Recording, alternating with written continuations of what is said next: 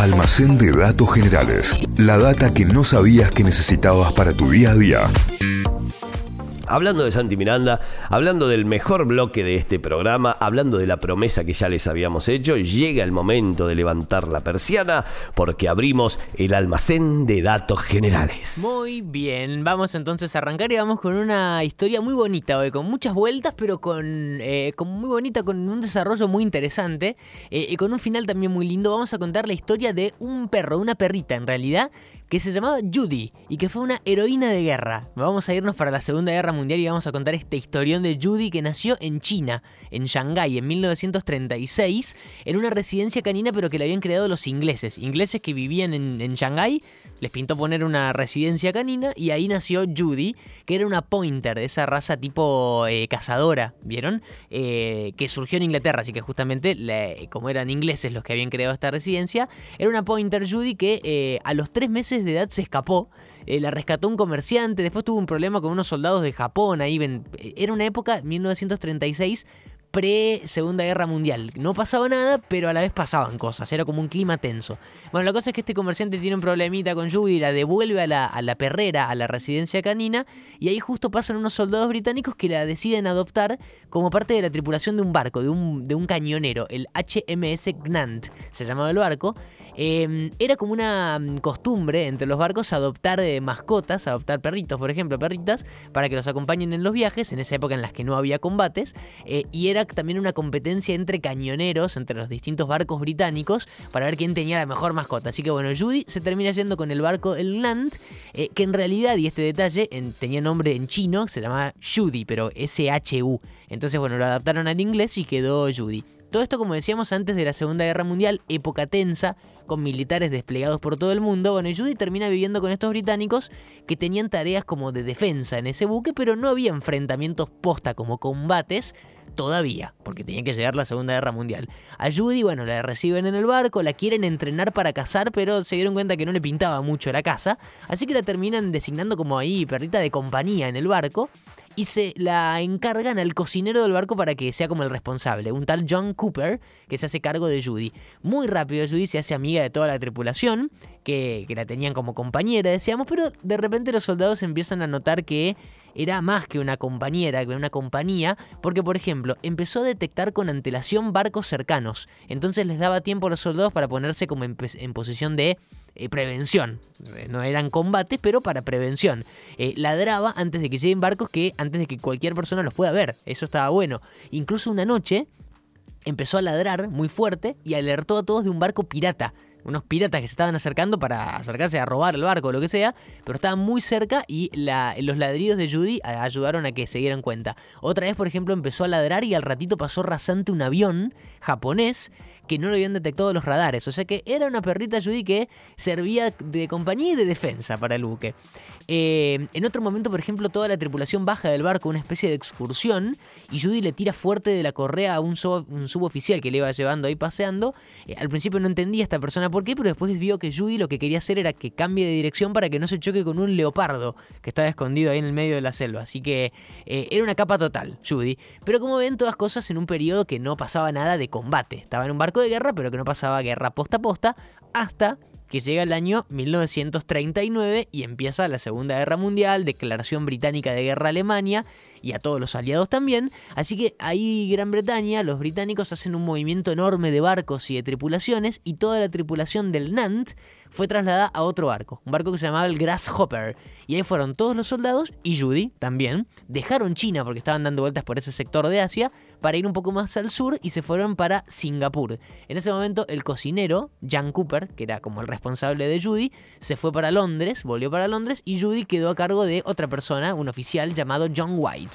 Ahí, mientras la Segunda Guerra Mundial empezaba y a tener un montón de conflictos posta en Europa, por esa zona todavía la cosa estaba bastante tranqui y Judy la pasó bien desde el 39, el año 1940, 1941, hasta que empezó el año 1942, una zona que relativamente pocos conflictos tenía, estando en Singapur, en el barco, en el nuevo barco Grasshopper, eh, Judy con toda la tripulación, la perrita, eh, viene un avión japonés, ataca el barco, le pega un bombazo y el Grasshopper se empieza a hundir, el barco donde estaban todos ahora. Así que el capitán le ordena a todo el mundo que se baje, que abandone el barco y como pudieron, llegaron a una islita muy cercana, chiquitita, que no tenía casi nada. Esa zona está llena de islas muy chiquititas. El problema es que cuando llegan, casi todos los soldados, llegan y se dan cuenta que Judy no estaba, que no había, no, no había salido del barco, que se estaba hundiendo. Cuando se calma todo más o menos, John White, esta persona que era responsable, vuelve al barco que todavía estaba flotando, no se había terminado de hundir, pero que estaba completamente destruido, y mm, va, va a buscar suministros, algo, comida, algo que haya salvado, se haya salvado en el barco. ¿Y qué pasó? Porque no lo esperaba. La encuentra Judy atrapada ahí entre un mueble roto.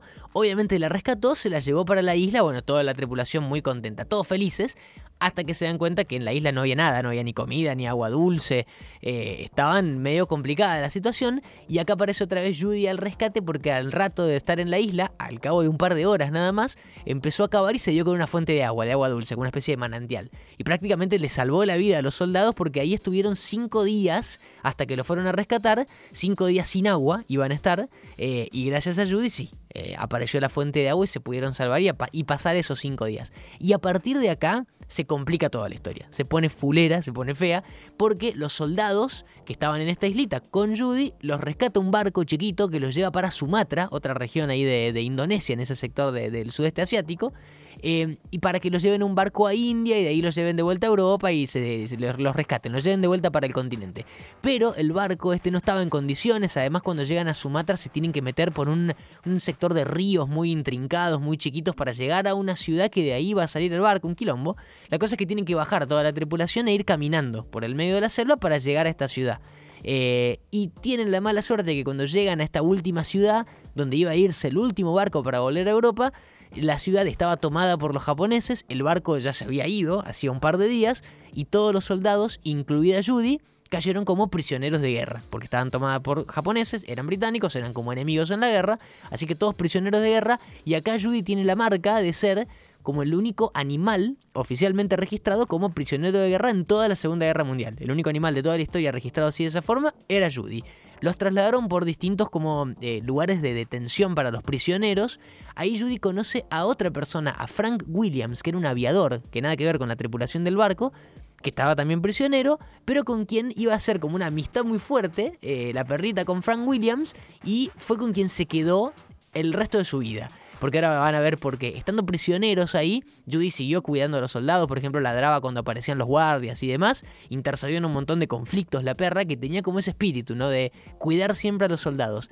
En uno de esos traslados, que iban moviéndose de centros en centros de prisioneros, lo suben a todos, incluida Judy, eh, y, cuando están navegando por esa zona del sudeste asiático, otra vez un avión japonés, otra vez los. Em, perdón, un avión británico los bombardea porque era un avión un barco japonés, pero no sabían que había soldados británicos adentro, entonces todo un quilombo de, de, enfrentamiento, otra vez casi la misma situación, tienen que rescatar a todos, sobrevive Judy, sobrevive Williams también, y a la gente que sobrevive las mandan a Sumatra, que es el lugar donde estaban, a construir una línea de ferrocarril.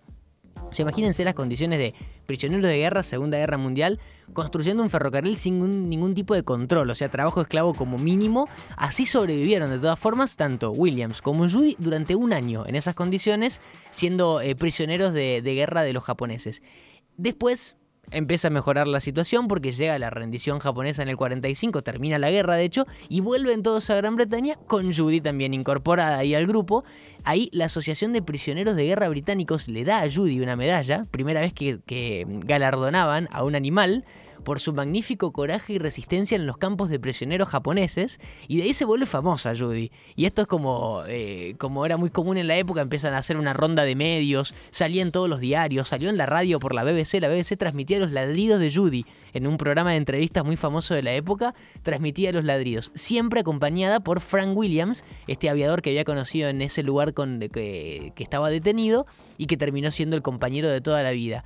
Eh, pasaron también tiempo tanto la perrita Judy como Frank visitando familias de soldados que habían muerto en la guerra en Gran Bretaña, en Inglaterra.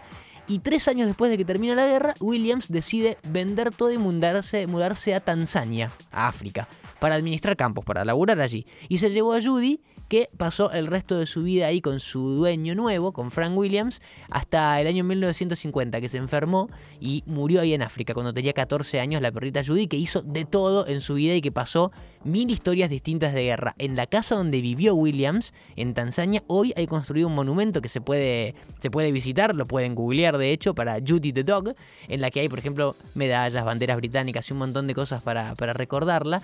No es la única historia que involucra animales en la Segunda Guerra Mundial, de hecho ya contamos algunas, pero esta es una de las más increíbles y más tiernas de todas. La historia de Judy, la Pointer, que le salvó la vida a un montón de soldados, a un montón de gente en la Segunda Guerra Mundial, y su historia completita en el almacén de datos generales de hoy. Datazo, eh, datazo del almacén de datos generales, datazo del Santi Miranda, que como siempre lo van a encontrar en Spotify, lo van a encontrar en nuestra cuenta de Spotify.